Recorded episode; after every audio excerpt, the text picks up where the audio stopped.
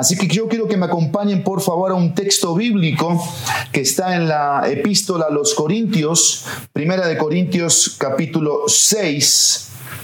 Primera epístola a los Corintios capítulo 6 y el versículo 12. Vamos a estudiar un solo texto en esta mañana.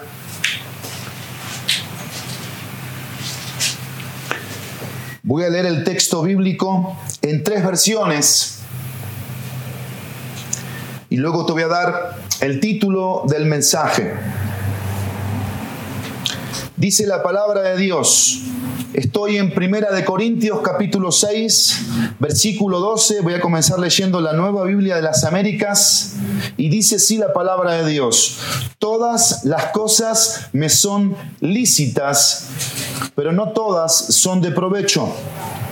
Todas las cosas me son lícitas, pero yo no me dejaré dominar por ninguna. Ahora voy a leer la NTV. Ustedes dicen, se me permite hacer cualquier cosa, pero no todo les conviene. Y aunque se me permite hacer cualquier cosa, no debo volverme esclavo de nada. Ahora voy a leer la traducción del lenguaje actual, la TLA. Dice así, algunos de ustedes dicen, soy libre de hacer lo que yo quiera. Claro que sí, dice Pablo, pero no todo lo que uno quiere conviene. Por eso no permito que nada me domine. Una vez habiendo leído la palabra de Dios, nuestro texto base de hoy, que estaremos estudiando, estaremos meditando, reflexionando juntos, pensando juntos. En este texto tengo el, título del mensaje de hoy. Y el título es el siguiente para que tú puedas tomar nota. No me dejaré dominar por ninguna. Ese es el título. No me dejaré dominar por ninguna. Si tú piensas un poquito en esta frase, que es el título, está basada en nuestro texto base de Primera de Corintios capítulo 6, versículo 12. ¿Sí?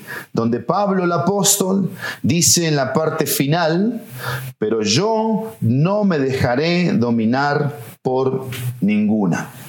Y para aquellos que están tomando nota y que después quieren hacer una reflexión y meditar en esto, yo voy a tener tres frases aplicativas.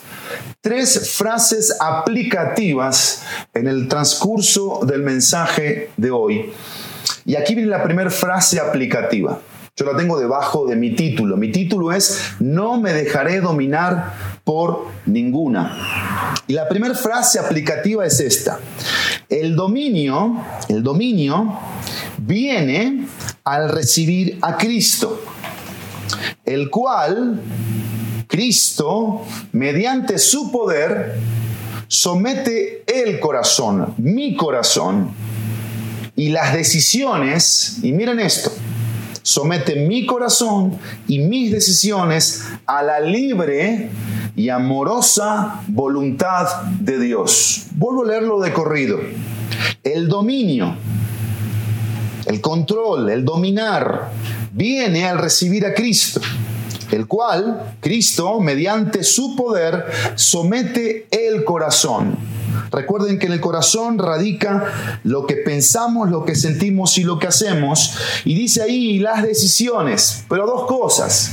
A la libre y amorosa voluntad de Dios. Y vamos a irlo esto desglosando en el transcurso de nuestro mensaje. Y evidentemente hoy voy a hablar de un tema que es las adicciones.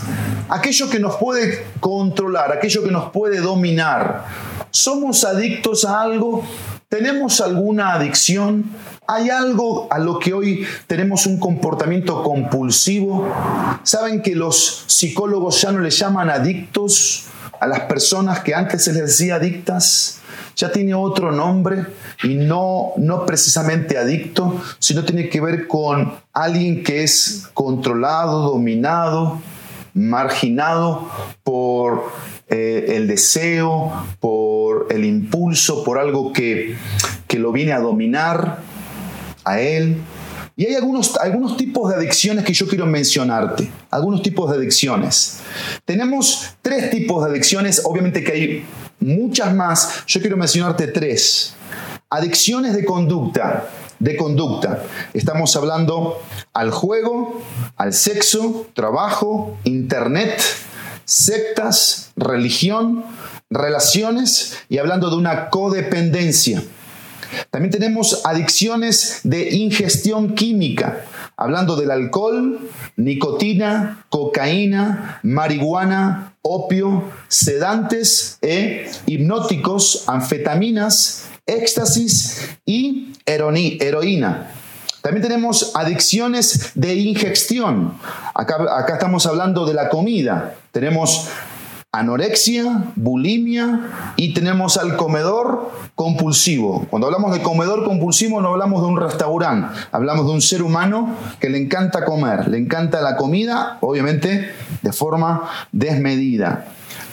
Particularmente, particularmente, ¿por qué tomo la epístola a los Corintios? Bueno, la epístola a los Corintios, donde yo quiero que ahora tú estés conmigo aquí después de ver eh, este tipo de adicciones que existen, Estamos en el capítulo 6 de 16 capítulos. Pablo, Pablo fue llevado a Corinto, ahí en Grecia. Pablo fue llevado a predicarle el Evangelio a los atenienses y fue descendiendo hasta llegar a este puerto Corinto, donde conoció un matrimonio, Priscila y Aquila, los gana para Cristo. Este matrimonio se dedicaba a, a hacer tiendas de campaña y Pablo llega a este lugar donde dos cosas, dos cosas eran como que el deporte favorito. Número uno, el intelectualismo. Eran fanáticos por la sabiduría. Y ahí tenemos a Aristóteles, tenemos a Platón y tenemos otros como Sócrates que eran, eran seguidores, eran personas a las que seguían. ¿Por qué? Por su filosofía de la vida y, cómo a través de sus filosofías generaban una, una tendencia a seguirles y a verles como seres eh, sobresalientes. Entonces había un fanatismo por el intelectualismo, por la sabiduría del mundo, pero también había lo segundo, que era eh, un fanatismo, una adicción a la inmoralidad. Y tenían ahí un templo, un templo de 10.000 mujeres que vendían sus cuerpos Prostitutas, esa es la palabra, prostitutas dedicadas a eso, a la prostitución, en donde se promovía eh, en todos los aspectos, todos los aspectos, las relaciones ilícitas sexuales. Este, esta epístola se divide en dos partes. Pablo, una vez que, que siembra el Evangelio de Cristo en este lugar, porque eso es lo interesante, aquí se sembró el Evangelio de Cristo, Pablo al escribirles y al ver los, los problemas. Si hablamos de una iglesia problemática en el Nuevo Testamento, esta es la iglesia más problemática del Nuevo Testamento, la iglesia a los Corintios, la iglesia más problemática, con muchos problemas internos, con mucho desorden, con mucha división. Pero había, habían ciertas causas, ciertas causas que generaban esos problemas, esos conflictos. Y esto te puede dar luz a ti y luz a mí. La primera causa la encontramos desde el capítulo 1 hasta el capítulo 11 y era lo carnal, eran carnales. Y yo quiero decirte algo, porque Pablo habla acerca de los, de los carnales, habla del hombre carnal, habla del hombre natural y habla del hombre espiritual. Y yo creo, yo creo, sostengo que la luz del Evangelio ha llegado a una persona como el carnal, pero no, no ha invadido una revelación total a esa alma y a ese corazón que por, seguir viviendo como antes o quizás aún peor, por lo que ya sabe de lo que la Biblia dice, no es nacido de nuevo no ha nacido de nuevo. Entonces el carnal y el, y el hombre natural casi, casi son lo mismo. La única diferencia es que el carnal está eh, mezclado entre los que sí han nacido de nuevo entre los que sí han manifestado la revelación de Jesucristo a sus vidas y la convicción del Evangelio para vivir conforme a la voluntad de Dios persiguiendo la santidad, la justicia, la rectitud, tomando su cruz y avanzando en pos de lo que no es fácil. Pero la segunda división de la epístola a los Corintios la encontramos del capítulo 12 al capítulo 16. La primera parte, del 1 al 11, carnales. Y la segunda parte, espirituales. Va a hablar de cosas espirituales desde el capítulo 12 hasta el capítulo 16, el apóstol Pablo. Y es interesante que hay muchos pasajes aquí claves, pero yo quiero leerte un par principales. Si tú me acompañas al capítulo 1, Así nos saluda Pablo en el versículo 2 a la iglesia de Dios que está en Corinto. La iglesia eran todos los creyentes que habían creído dice, a los que han sido santificados en Cristo Jesús, a través del nuevo nacimiento en Cristo, entran en un proceso de santificación, donde Cristo santifica a esa iglesia, a esos creyentes. Y dice el versículo 2, llamados a ser santos, porque tenemos una posición de santos, Cristo vive en nuestro corazón y Él opera en nuestros corazones, no dejándonos iguales, pero entramos en una práctica, en un proceder donde anhelamos la santidad, buscamos la santidad. Y dice el texto, con todos los que en cualquier parte invocan el nombre de, nuestro Señor Jesucristo, Señor nuestro, eh, Señor de ellos y nuestro. Y así Pablo los saluda. a esta iglesia de la que te estoy mencionando, cómo se divide, los problemas que estaban enfrentando. Pero si hay un versículo con el que tú te debes quedar hoy, por supuesto, aparte de nuestro texto base, que es el 6.12, es el versículo 9 del capítulo 1. Este es un texto base en todos los 16 capítulos de esta epístola a los Primera de Corintios. Dice, fiel es Dios por medio de quien fueron llamados a la comunión con su Hijo Jesucristo, nuestro Señor. Y aquí habla de que la vida de Cristo se nos compartió a nosotros para que nosotros compartamos la vida de Cristo con, con otros. Ese llamado a la comunión con su Hijo Jesucristo es compartir la vida de Jesucristo con otros. Compartimos de lo que nosotros hemos recibido. Damos de lo que tenemos. Y cuando aquí hablamos de esta fraternidad, de esta comunión que empieza con su Hijo Jesucristo, repercute a todos aquellos que nos rodean, que nos rodean. Y el otro texto clave, clave para entender el, contexto cultural es el versículo 21 del capítulo 1, leímos el 2, el versículo 9 y el versículo 21 que dice, pues ya que en la sabiduría de Dios el mundo no conoció a Dios por medio de su propia sabiduría, agradó a Dios mediante la necedad de la predicación salvar a los que creen. Y acá había un problema que seguía existiendo en la iglesia. ¿Por qué Pablo les dice esto? Porque estos creyentes, estos carnales, estos hombres naturales y mujeres, seguían apoyándose en la sabiduría del hombre sea quien sea. Porque a veces pasa esto, nosotros idolatramos a un predicador o a un pastor o a un enseñador y por eso no cambiaban. Por eso no cambiaban, te lo voy a volver a repetir, por eso no cambiaban, por eso seguían iguales. ¿Por qué? Porque se seguían apoyando en la sabiduría de un hombre, sea quien sea el hombre. Te estoy hablando de un pastor, un predicador, un enseñador, un mentor, un apóstol como Pablo. Y Pablo le estaba diciendo quién es el que realmente podía cambiarlos. Y es lo que Dios tiene a través de su mensaje. ¿Por qué? Porque recuerda que habían creyentes que seguían a Apolos, otros que seguían a Cefas, otros que seguían a Pablo y algunos que se creían los más más, y quiero decirte que eran los peores, que decían nosotros seguimos a Cristo, esos eran los peores. ¿Sabes por qué? Porque eran los más religiosos todavía. Los más religiosos. Porque si decían que seguían a Cristo, entonces ¿por qué? Seguían practicando cosas como, como el incesto, como, como la inmoralidad y permitían que, que el alcohol los gobernara y caían en la borrachera, en diferentes cosas. Ah, pero se decían seguidores de Cristo. Ahora sí, vamos a nuestro texto base. Vamos a nuestro texto base que es 1 de Corintios capítulo 6 versículo 2 y tenemos que sacarle provecho y jugo a este texto. Voy a volver a leerlo. Todas las cosas me son lícitas, pero no todas son de provecho. Todas las cosas me son lícitas, pero yo no me dejaré dominar por ninguna. ¿Hay algo de lo cual hoy estás siendo adicto?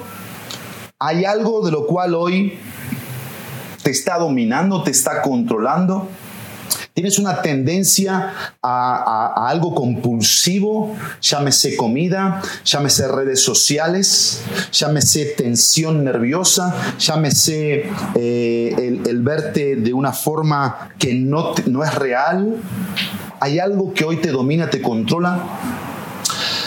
Yo quiero que estudiemos, yo quiero que busquemos. Y mira, yo quiero decirte algo en esta mañana. Vengo de un hogar destruido. Vengo de un hogar donde siete hermanos, papá, mamá, permitían ciertas malas decisiones. Tres de mis hermanos fueron adictos a las drogas. Uno fue asesinado en la cárcel porque robaba para consumir. Cayó preso y lo asesinaron.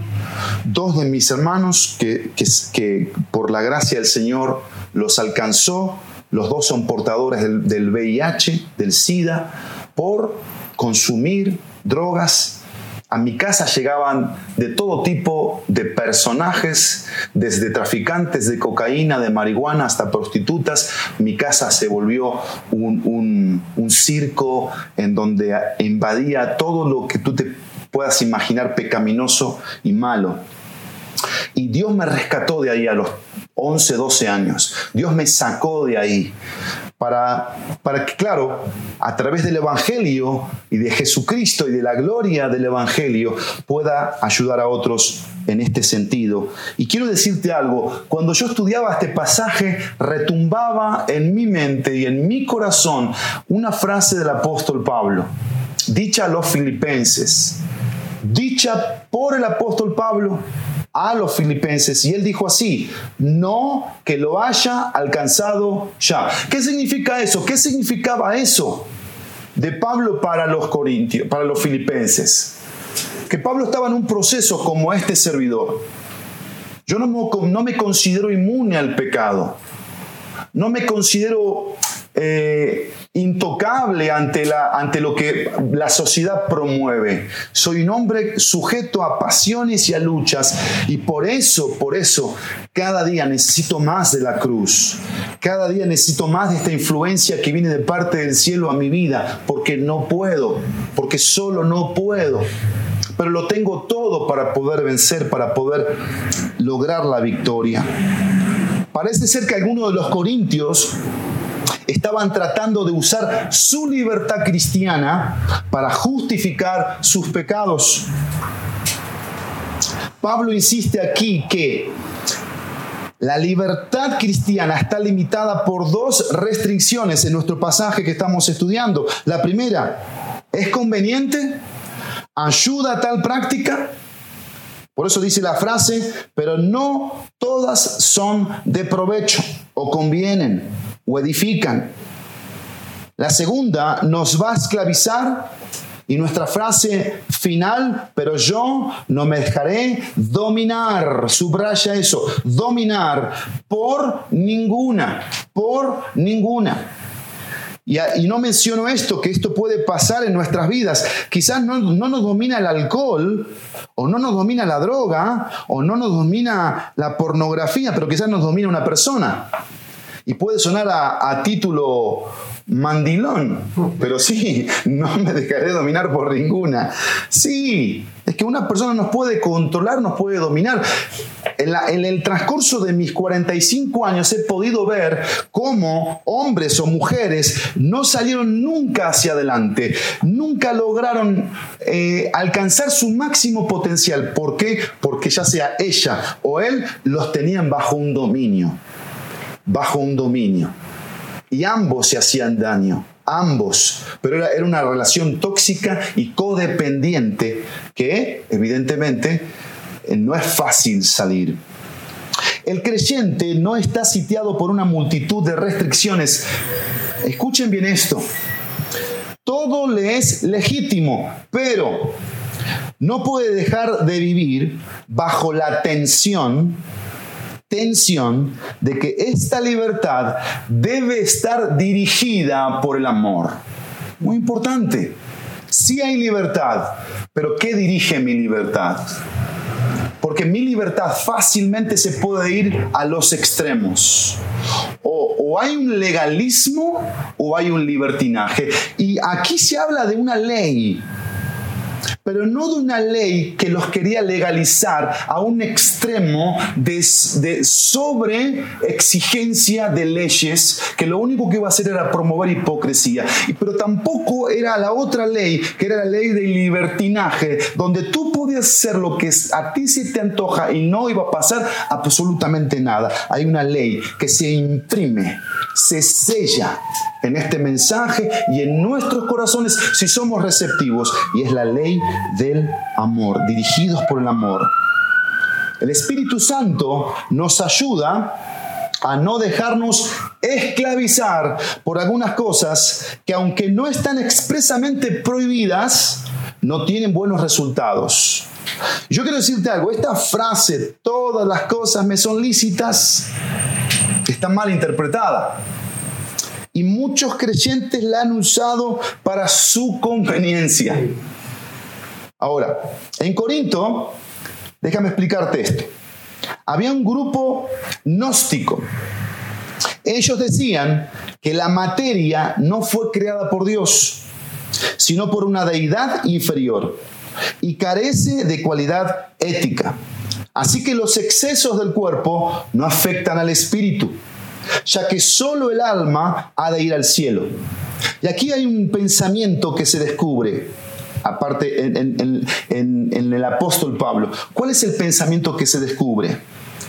Se descubre el pensamiento sobre la dignidad del cuerpo de una persona que ha creído en Cristo. La dignidad, la dignidad del cuerpo. De, eh, ¿Para qué usamos el cuerpo? El cuerpo es un transporte. ¿Para qué lo usamos? ¿Cómo lo usamos? En la semana hablábamos con ciertos, ciertos varones. Los ojos los oídos, ¿sí? nuestra lengua, nuestras manos, nuestros pies, todos los, todos los órganos que Dios nos ha provisto, ¿para qué los usamos? El apóstol propone el principio aquí, en este pasaje de 1 de Corintios 6:12, el principio de la libertad cristiana. ¿Cuántos hoy no quieren este principio? Yo lo quiero en mi vida. Yo quiero andar en la libertad que Cristo me ofrece. Pablo advierte una y otra vez que la libertad del cristiano no tiene otra restricción.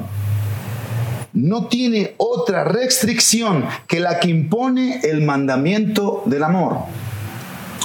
Y fíjense, Gálatas capítulo 5, versículo 13, Pablo dice así.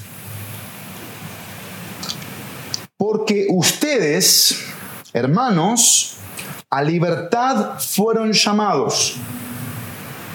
Solo que no usen la libertad como pretexto para la carne o para hacer lo malo, sino sírvanse por amor los unos a los otros.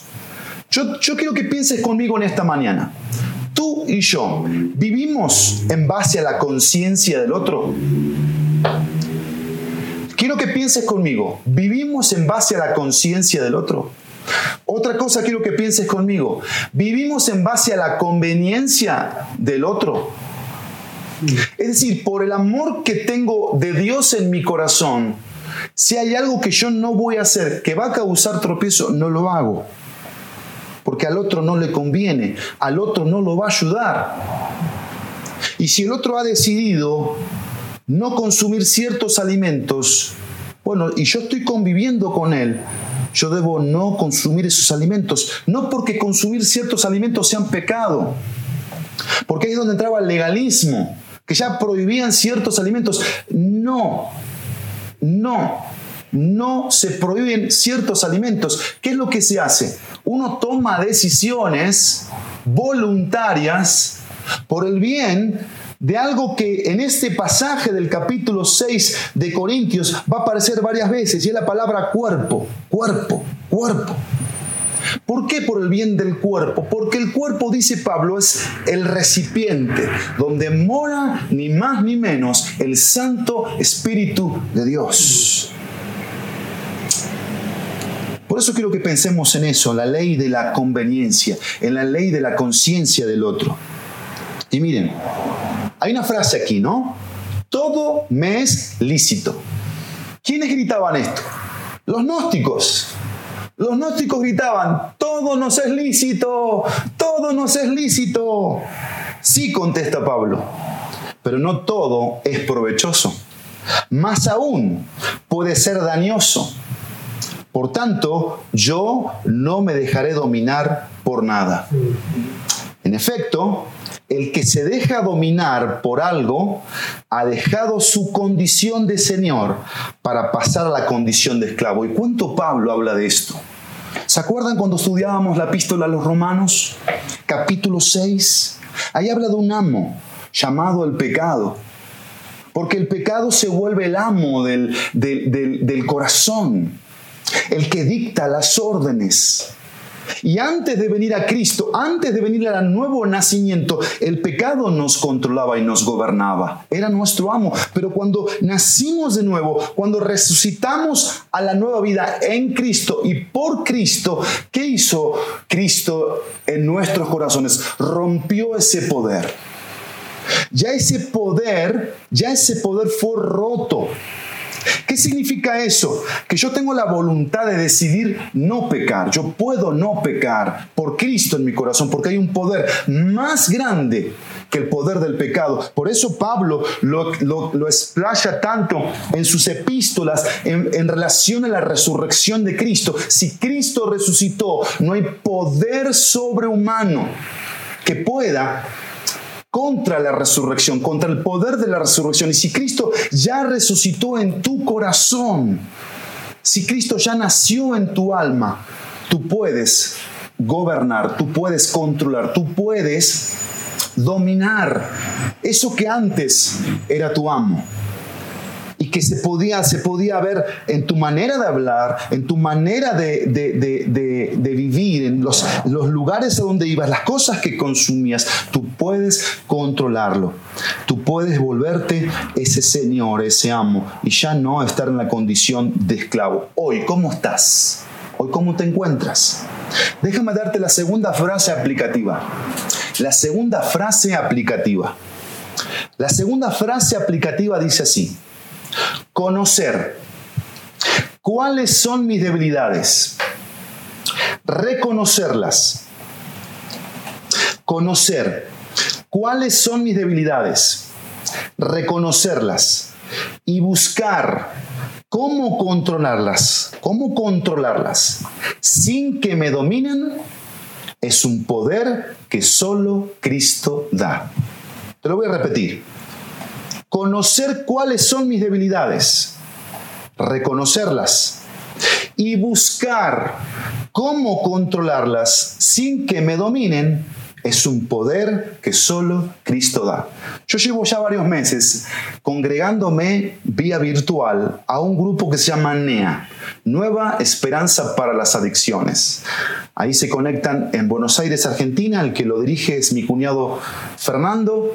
Él es un muchacho que estuvo en las drogas, también es portador del VIH. Y es interesante estar en esas en esas reuniones, donde la mayoría son personas que tienen luchas muy fuertes con drogas, alcohol, pornografía, cosas muy fuertes. Y una de las cosas que me impactan, que siempre preguntan es eso. ¿Hace cuánto que no consumís o que no consumes? ¿cuánto, ¿cuánto tiempo llevas limpio? Dicen. ¿Cuánto tiempo llevas limpio? Limpio es que no, no, no se ha metido con nada, no le ha entrado a nada. Limpio. Y algo impactante, mis queridos, es la sinceridad de una persona así. ¿Cómo sin tapujos te dicen la, verdad? Te dicen lo que es. Así que, pensando en esto, yo quiero concluir aquí con no me dejaré dominar por ninguna cosa, por nada, implica tres, verdades, tres em, pasos que te involucran a ti me involucran a mí. Lo primero, el primer paso es conocer lo desconocido. Lo segundo, caminar en dependencia. Y lo tercero, controlar mi debilidad conocer lo desconocido, caminar en dependencia y controlar mi debilidad. Mira, primero, conocer lo desconocido. Pablo aquí en el capítulo 6 va a mencionar seis veces, seis veces, una frase, versículo 2, o no saben, y lo hace siempre en forma de pregunta. Versículo 2, o no saben, versículo 3, no saben, versículo 9, o no saben, versículo 15, no saben, versículo 16, o no saben, y versículo 19, o no saben. Por eso conocer lo desconocido.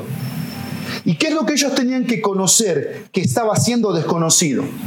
Lo primero, aquí, es reconocer mi incapacidad reconocer mi capacidad. Lo segundo, recibir la influencia salvífica. Y lo tercero, restaurar mi interior. Y miren, aquí Pablo dice en el versículo 9, en la pregunta que hace, estoy en el capítulo 6 de, de, Primera de Corintios, o no saben que los injustos, dice, los injustos no heredarán el reino de Dios. Es decir, no son salvos. Si se mueren hoy se van al infierno. Los injustos. Y termina la pregunta. Y dice Pablo, es más, dice, no se dejen engañar, ni los inmorales, ni los idólatras. Acuérdense que eran dos, dos cosas a las que se inclinaban ¿sí? Se inclinaban al intelectualismo, la sabiduría de este mundo, la filosofía y la inmoralidad. Y dice Pablo aquí que ni los inmorales, ni los idólatras, ni los adúlteros, ni los afeminados, ni los homosexuales, ni los ladrones, ni los avaros, ni los borrachos, ni los eh, difamadores, ni los estafadores heredarán el reino de Dios. ¿Qué está diciendo aquí Pablo? Que lo repite dos veces. No heredarán el reino de Dios. Lo repite dos veces no tendrán entrada a la eternidad. Y miren, amados míos, amados míos, por el amor de Dios, cuando nosotros venimos al Evangelio y seguimos practicando la injusticia, la inmoralidad, Seguimos pensando que se puede vivir eh, en unión libre. Seguimos pensando que se puede practicar el sexo con quien sea, cuando sea, sin el matrimonio, sin eh, un voto de pureza para con Dios, porque nosotros como iglesia no fomentamos la fornicación, no fomentamos la, deslealtad, la infidelidad, fomentamos la fidelidad a Dios. Si estoy casado a mi esposa, si estoy soltero, a la persona que Dios tiene preparado para mí, para que yo llegue al altar del matrimonio puro como Dios pide y darle esa pureza a esa persona con la que voy a estar por siempre hasta que Cristo venga por mí, pureza. Pero miren, esto ha sido una realidad desde este momento, antes y hoy en día. Pero a mí me impacta algo, porque el Espíritu Santo, ¿saben qué, qué hizo conmigo? Me llevó al último capítulo de la Biblia, al último libro de la Biblia. Miren lo que dice. Último capítulo de la Biblia, capítulo 22 de Apocalipsis. Si no lo encontrás, bueno,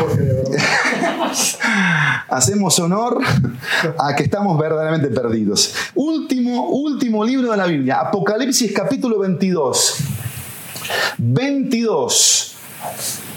El apóstol Juan en la isla de Patmos y todo lo que este gran libro trae para nosotros como creyentes de los eventos futuros, de las profecías que van a suceder después, habla aquí para la iglesia, a la iglesia y dice el versículo 11, versículo 11 del capítulo 22, miren lo que dice. 22.11, que el injusto siga haciendo injusticias que el impuro siga siendo impuro, que el justo siga practicando la justicia y el que es santo sígase o siga, perdón, guardándose santo.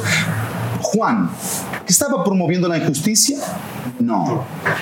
Lo que estaba Juan haciendo es esto. Lo que hizo a, a las iglesias a través del Espíritu Santo, quitar la careta quitar la careta de la hipocresía, de la apariencia, de que tú te crees algo que no estás siendo, que no es una realidad que invade, que, que, hace que tú realmente estés caminando, anhelando la justicia anhelando la manifestación de Cristo a nuestras vidas, viviendo para lo eterno promoviendo, predicando, jugándotela por el mandamiento más, uno de los más difíciles, la santidad, la, la pureza.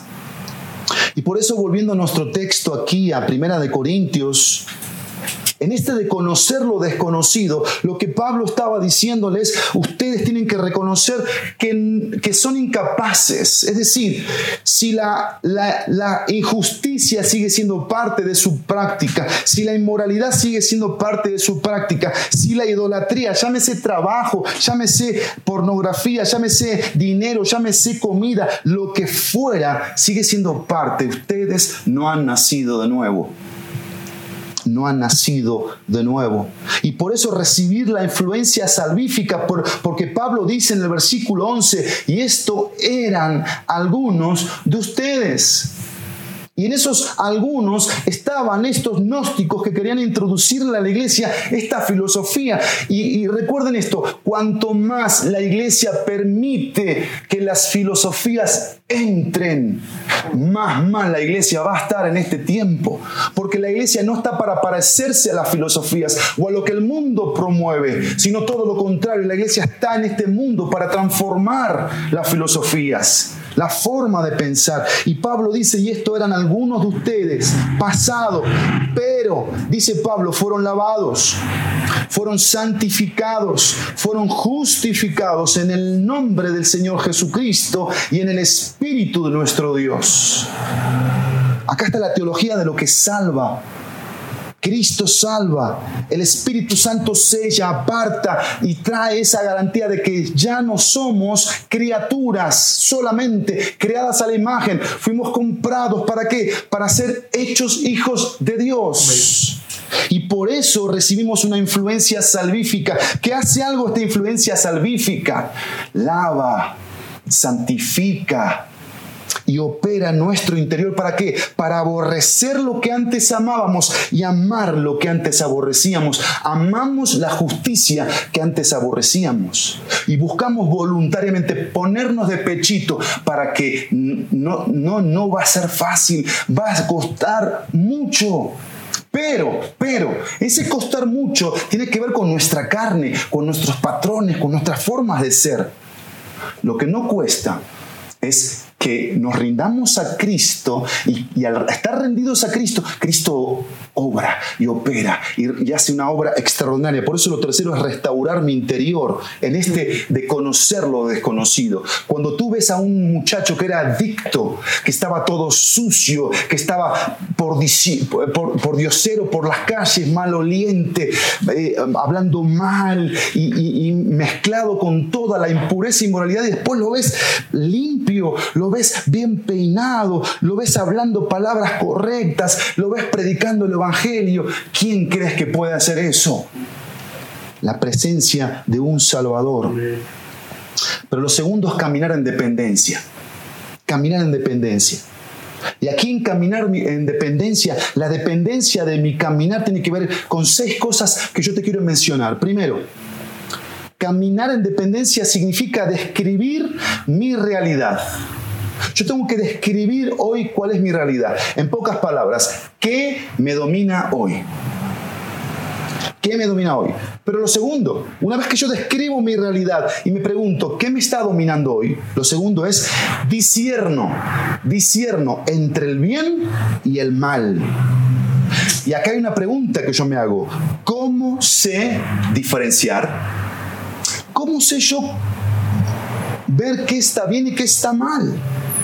¿Cómo sé yo sopesar una decisión para después no arrepentirme de meter la pata hasta acá arriba? Y quizás ya es demasiado tarde aunque me arrepienta. Pero aparte de describir mi realidad, aparte de discernir entre el bien y el mal, lo tercero es desarrollo hábitos piadosos. Porque este, este caminar en dependencia es desarrollar hábitos piadosos. Y yo me pregunto aquí, ¿cuáles son mis hábitos piadosos?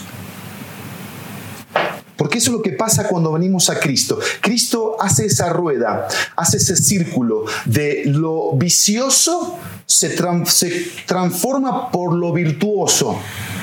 La corrupción se transforma por carácter. Lo que antes me controlaba, ahora lo controlo. Ahora yo puedo decir no. Puedo decir no a algo que antes me debilitaba, como la kriptonita a Superman. ¿Sí? Me debilitaba. Ahora puedo decir no. Y puedo estar tranquilo, puedo estar en paz. Y lo necesitamos, desarrollar hábitos piadosos. ¿Qué son los hábitos piadosos? Mira, son constancias en cosas espirituales.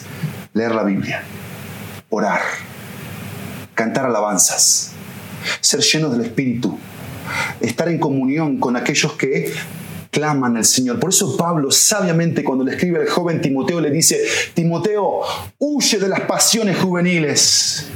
Y Timoteo dice, bueno, ¿a dónde corro? Sí, corre, pero en esta dirección.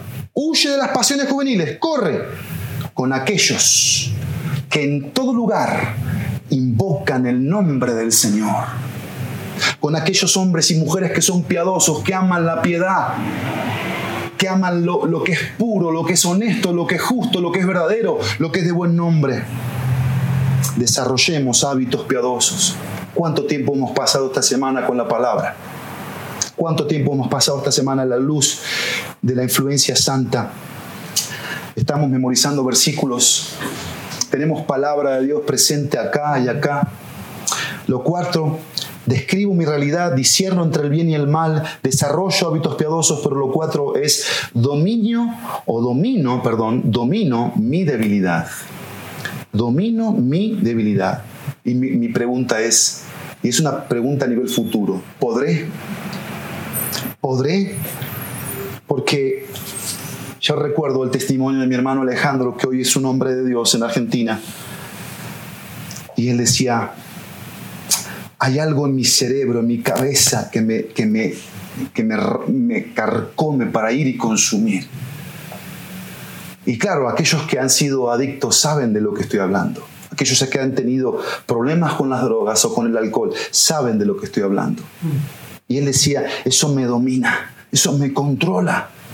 Por eso te digo que solo Cristo otorga un poder que te hace después dominar aquello que te dominaba. Y la pregunta, ¿podré? Sí, sí vas a poder. Porque Cristo todo lo puede. Porque no hay nada imposible para Cristo. Y porque Cristo está a la puerta, a la puerta de tu vida, de tu corazón, de tu alma, para que tú te dispongas a Él. Lo quinto es defino que amo más. Defino ¿Qué amo más? Y mi pregunta es, ¿para quién vivo hoy? ¿Para quién estoy viviendo hoy? Porque quizás tú ya llegaste al Evangelio y sigues tropezando con lo que era tu tentación y tu debilidad y aquello que, que antes era, era tu amo, sigues cayendo en eso. Y quizás sí te arrepientes, entre comillas, y lo confiesas, pero eso sigue siendo parte de tu vida. Y sabes que es un tema de amor, es un tema de amor. Porque si nosotros definimos en nuestro corazón qué amamos más, la fuerza del amor de Dios obra tanto en nuestro interior que ese pecado Es eso que antes era un placer, un deleite, hoy se transforma, como dice Pablo, en basura. Hoy se transforma en pan duro, que no me interesa, no me importa, no me sacia, no lo quiero en mi vida. Defino que amo más. Y lo último, despojo lo pecaminoso. Describo mi realidad que me domina hoy. Discierno entre el bien y el mal, cómo sé diferenciar. Desarrollo hábitos piadosos, cuáles son. Domino mi debilidad, podré. Defino que amo más, para quién vivo. Y despojo lo pecaminoso. ¿Con qué? ¿Con qué despojo lo pecaminoso? Y eso se conecta, eso se conecta con el segundo punto de nuestro primer, nuestro primer pensamiento, conocer lo desconocido, que es recibir la influencia salvífica. ¿Cómo despojo lo pecaminoso? Pensemos que esta botella se llena de basura, se llena de tierra, se llena de cosas que ensucian el agua que está pura.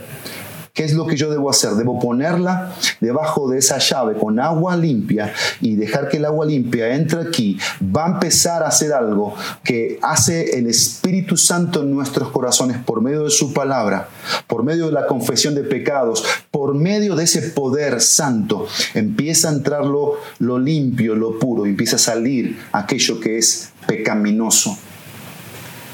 Y eso solo lo pueden hoy entender los que ya lo han hecho y quizás lo dejaron de hacer y te animo que no lo dejes de hacer, porque esto no hay que dejarlo hacerlo jamás. Y si nunca lo has hecho, porque hoy estás viniendo a Cristo para que sea tu Salvador, desde ya te digo, desde ya te digo, si vienes a Cristo para que Él salve tu alma, tú necesitas tener una relación con Cristo, en la que Él te hable y tú lo escuches, y en la que tú le hables y tú sientas que Él te escucha. Ahora, lo tercero para terminar. Conocer lo desconocido, caminar en dependencia y en tercer y último lugar, controlar mi debilidad. Y si tú estás en la misma posición que yo, un hombre que lucha o una mujer que lucha todos los días por agradar a Dios, por hacer la voluntad de Dios, por vivir para la gloria de Dios, tú vas a prestar mucha atención a esto, porque solamente tengo tres cosas que van a controlar mi debilidad. Tres cosas. Por supuesto que hay muchas más, muchas más. Y sé que el Espíritu Santo lo va a traer en su revelación, muchas cosas más. Lo tercero aquí, que es controlar mi debilidad, hay tres cosas. Primero, amando a Dios. Segundo, afirmando mi identidad, quién soy en Él. Y tercero, aplicando su verdad, amando a Dios. Yo aquí doy un énfasis, porque veo, veo, siento, percibo que todo gira alrededor de lo que amo más, de a quién amo más. Y es un mandamiento también poco predicado. ¿Cuál es el mandamiento poco predicado? Amemos a Dios más que a cualquier cosa. Amemos a Dios más que a nuestras esposas. Amemos a Dios más que a nuestros hijos. Amemos a Dios más que a nuestro trabajo. Amemos a Dios más que el dinero. Amemos a Dios más que una profesión. Amemos a Dios más que cualquier cosa. Amemos a Dios. Y así lo puso el Espíritu Santo en palabras de Moisés. Y amarás al Señor tu Dios con todo tu corazón, con toda tu alma con todas tus fuerzas. Y Jesús lo, lo toma con el Espíritu Santo igual y dice con toda tu mente. Corazón, alma, mente y fuerzas. Si hoy fuésemos llamados a rendir cuentas de nuestro amor por Dios, ¿cuál sería nuestra respuesta? La respuesta de Pedro, sí Señor Fileo, te amo pero te amo con un amor débil. Que la primera tentación caigo. A la primera seducción de lo que sea, algo que me seduce, me rindo. Cuando se trata de planificar el tiempo, yo soy amo y dueño del tiempo. No lo eres tú.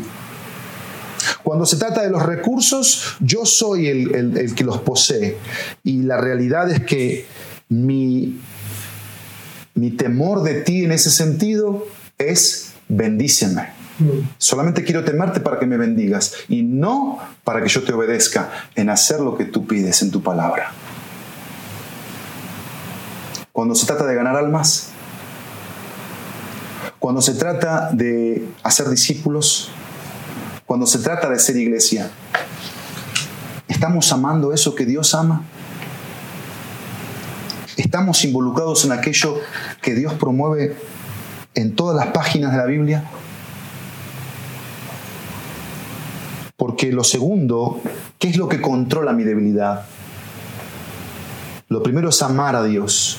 Lo segundo es afirmar mi identidad. Y miren, mi identidad está basada en muchos pasajes bíblicos, libros completos de la Biblia. Pero hay un texto que yo quiero decirte de memoria, que dice así, sed imitadores de Dios como hijos amados. Sed imitadores de Dios como hijos amados. Ahí hay identidad. Y dice el texto 2, y andad en amor, así como Cristo nos amó. Y se entregó a sí mismo por nosotros, ofrenda y sacrificio a Dios en olor fragante. Identidad es quién soy en Cristo. ¿Cuál es mi posición? ¿Qué es todo lo que he recibido a través de venir al Evangelio? de venir a la cruz, de considerarme un, bendecido con toda bendición espiritual, mi identidad. Y hay identidades que no están afirmadas. No están afirmadas. Que si yo te pido ahora tu documento de identidad, sé que no lo tienes. Ni lo encuentras en tu casa porque no lo tienes. No hay identidad. La perdiste la identidad. Y si la perdiste, ahí hay algo que debe ser de mucha preocupación. Porque no importa lo que estamos viviendo hoy a nuestro alrededor, nuestra identidad sigue intacta. Intacta. Viva. Viva. Hoy como pastor yo me preocupo el que no nos estemos congregando presencialmente. Me preocupo. ¿Saben por qué me preocupo? porque sé que muchos, no voy a decir nombres, Dios lo sabe, ya en los domingos es un día más de trabajo. No es un día de adoración. Ya su pasión, su, su, fuego por la, por la obra de Dios, por las cosas espirituales, se ha apagado, se ha venido abajo. En esta semana un hombre sabio me dijo que evidentemente esta pandemia ha venido a revelar quiénes son fríos. ¿Quiénes estaban fríos? ¿Quiénes demuestran que están fríos? ¿Quiénes son fervientes, fervorosos? ¿Quiénes están realmente comprometidos con Cristo? ¿Quiénes son seguidores de Cristo?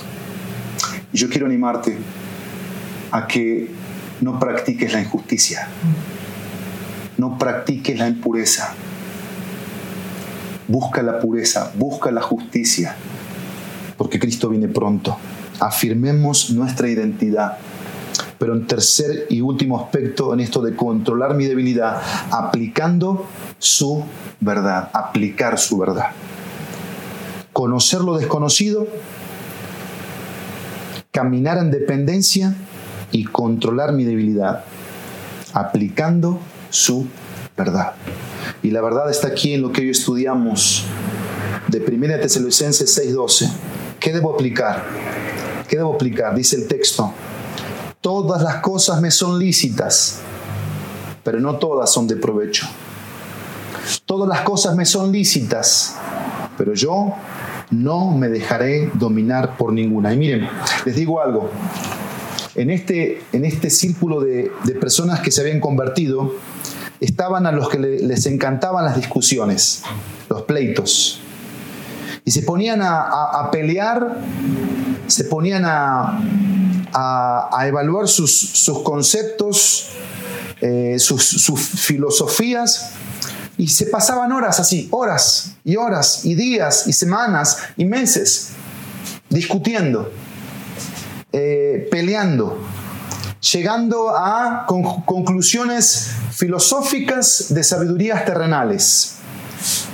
Y saben que a veces así pasa en la, vida cristiana también, porque en la iglesia se ha, habido, ha habido mucho de esto, de peleas, discusiones, pleitos de quién tiene la razón. Y lo que se muestra en eso es la inmadurez que hay. Lo que se muestra en eso, que es inmadurez espiritual, que era uno de los problemas de los corintios, inmadurez, pero también lo que se demuestra es la, la insensibilidad al mensaje.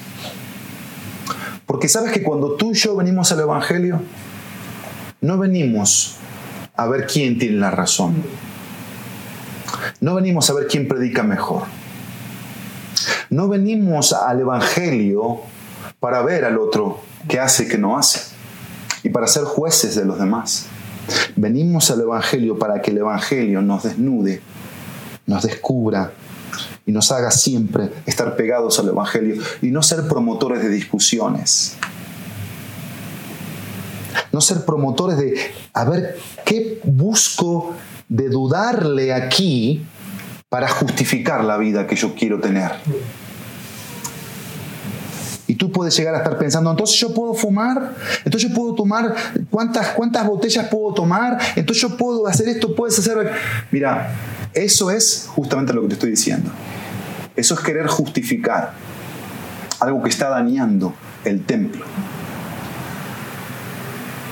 Algo que está afectando. Y mira, si hay algo que yo hago constantemente en mi vida, eso algo que yo hago, sea lo que sea, va a traer una consecuencia el día de mañana.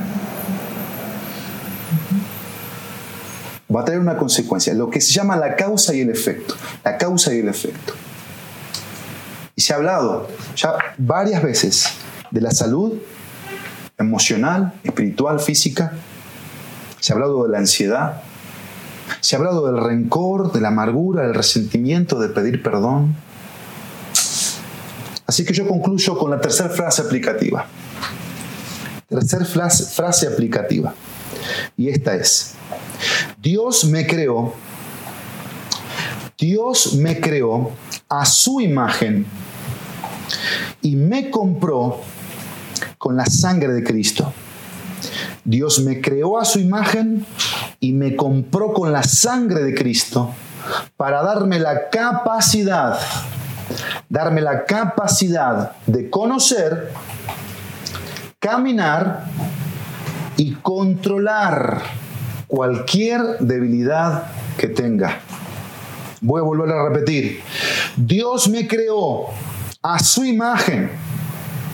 Pero recordemos que después vino el pecado. Entonces, ¿qué hizo Dios?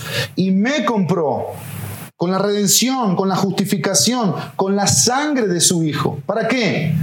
para darme la capacidad, darme la capacidad de estas tres cosas que vimos para concluir. Conocer lo desconocido, caminar, caminar en dependencia y controlar cualquier debilidad que tenga. ¿Hay algo que te domina hoy? ¿Eres dueño de ti mismo? ¿Hay disciplinas que gobiernan desde el cielo tu corazón, tu alma, tu temperamento. Y tú, y tú vas, vas vivificando eso en tu vida, en tu diario vivir, donde ves, donde palpas la presencia de un ser inmenso y poderoso que opera, o te estás endureciendo, o te estás volviendo cada vez más cínico, o cada vez más sordo, cada vez más ciego o estás permitiendo que, que tú piensas que puedes negociar con Dios y que puedes, puedes engañar a este y hacer esto por debajo. Eso no vale, no es válido delante de Dios. No es válido.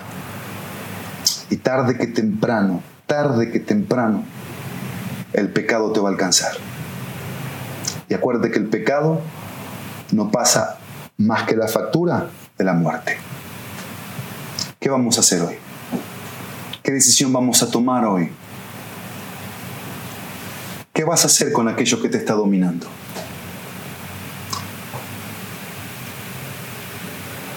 ¿Qué vas a hacer con aquello que te está dominando? Vengamos a Cristo. Vengamos a la verdad de la palabra de Dios para ser dominados, controlados por Cristo, por Dios, por su palabra. Padre, gracias te doy en esta hora por lo que tú has traído para nuestras vidas. Y Dios, deberíamos preguntarnos, ¿esto nos conviene? Que hiciéramos algo, ¿esto que voy a hacer me va a esclavizar? ¿Me va a hacer codependiente? Porque hasta lo bueno puede transformarse en pecaminoso. Por eso Santiago lo dijo. Así que Padre, en esta hora aplica tu palabra, tu verdad a nuestros corazones. Y si hay esclavitud, en el nombre de Cristo yo pido, clamo por libertad. Y si hay almas muertas, que resuciten a través de recibir a Cristo en sus corazones. Si hay corazones duros, yo te ruego que vengas con tu cincel, Padre Santo, y quebrantes ese corazón para que soltemos aquello que hemos abrazado, carnal, pecaminoso, inmoral, injusto, y que abracemos, abracemos la justicia, la piedad, la pureza, el amor y esta libertad que tú nos ofreces. Eres hermoso, Dios. Precioso, Dios. Te alabamos y llevamos este mensaje en nuestros corazones y a todos aquellos que lo han escuchado, sabiendo que tú vas a hacer obras extraordinarias. En el nombre que sobre todo nombre, el nombre precioso y poderoso de Jesús. Amén y amén.